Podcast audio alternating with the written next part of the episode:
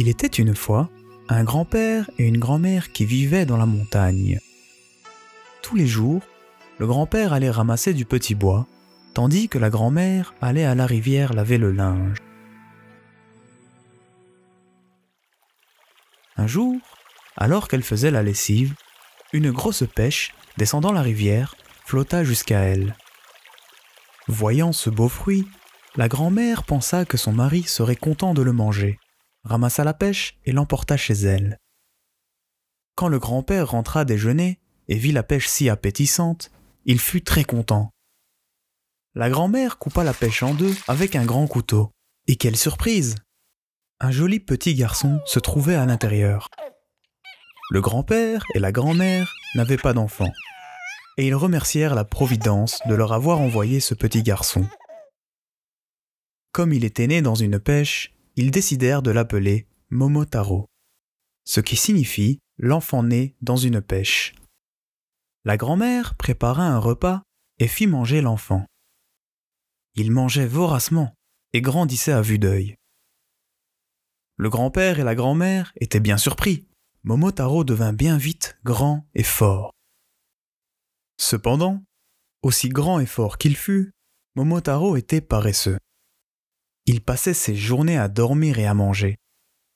Les autres jeunes gens du village allaient à la montagne ramasser des fagots, et seul Momotaro ne faisait rien. Le grand-père et la grand-mère se faisaient bien du souci, et ils demandèrent aux jeunes gens d'inviter Momotaro à aller avec eux travailler. Ils vinrent donc inviter Momotaro. Momotaro, si tu venais avec nous ramasser des fagots dans la montagne. Mais celui-ci répondit je n'ai pas de hotte pour porter le bois. Je ne peux pas aller avec vous. Le jour suivant, ils revinrent inviter Momotaro. Momotaro, si tu venais avec nous ramasser des fagots dans la montagne? Mais celui-ci répondit Je n'ai pas de sandales, je ne peux pas aller avec vous. La grand-mère se fâcha devant tant de paresse, et le jour suivant, Momotaro alla avec les jeunes gens du village ramasser des fagots dans la montagne. Pendant que tous ramassaient des fagots, Momotaro fit la sieste.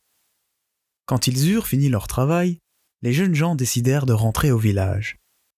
Momotaro, s'éveillant, leur dit Je ramasse un peu de bois et je rentre avec vous. Mais ils lui rétorquèrent Si tu commences maintenant, nous allons rentrer trop tard.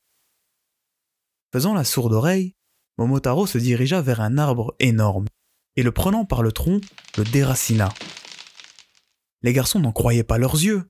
Le grand et fort Momotaro chargea l'arbre sur son épaule, les jeunes gens leurs fagots sur leur dos, et tous rentrèrent au village. Quand ils arrivèrent, le grand-père et la grand-mère furent bien étonnés de voir Momotaro porter un arbre aussi lourd comme s'il n'était qu'une simple brindille. Cet exploit parvint aux oreilles du grand seigneur, qui désira rencontrer Momotaro. Il lui parla ainsi. Depuis fort longtemps, une bande de vilains brigands maltraite mes paysans et rançonne les villages. Si tu es si fort qu'on le dit, punis-les et reviens.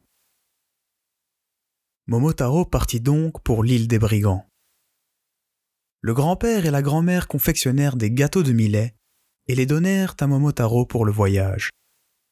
Chemin faisant, celui-ci rencontra un chien. Momotaro, où vas-tu ainsi? Lui demanda le chien. À l'île des brigands, les punir. Et qu'y a-t-il dans ton baluchon? Les meilleurs gâteaux de millet du Japon. Donne-moi un et j'irai avec toi, lui proposa le chien. Momotaro lui donna un gâteau et ils continuèrent le voyage ensemble. Ils rencontrèrent ensuite un singe. Momotaro, où vas-tu ainsi? lui demanda le singe. À l'île des brigands, les punir. Et qu'y a-t-il dans ton baluchon? Les meilleurs gâteaux de millet du Japon.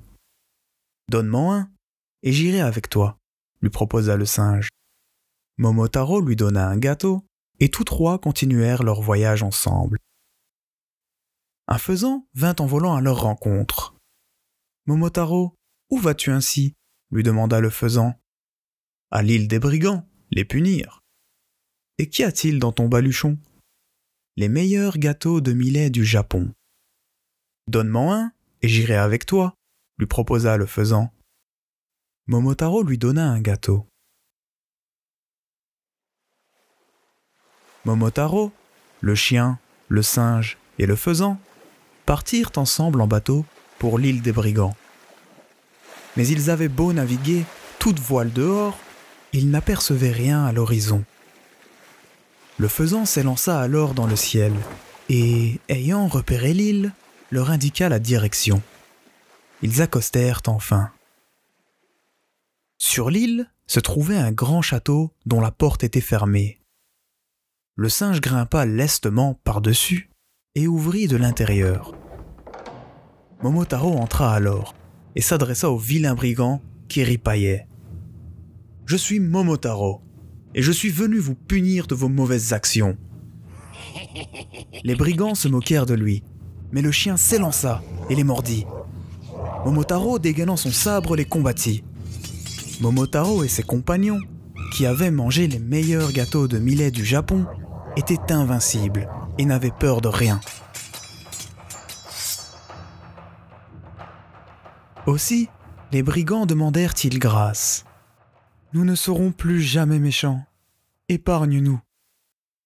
Les brigands, vaincus par Momotaro, lui remirent les trésors qu'ils possédaient. Momotaro et ses compagnons, qui grâce au meilleur gâteau de millet du Japon, avaient vaincu et puni les bandits, rentrèrent chez eux avec ces trésors. Le grand-père et la grand-mère, qui se faisaient bien du souci pour Momotaro, l'accueillirent avec une grande joie. Ils vécurent ensemble longtemps et furent très heureux. Voilà, j'espère que vous avez apprécié cette première légende provenant du folklore japonais, et je vous dis à la prochaine.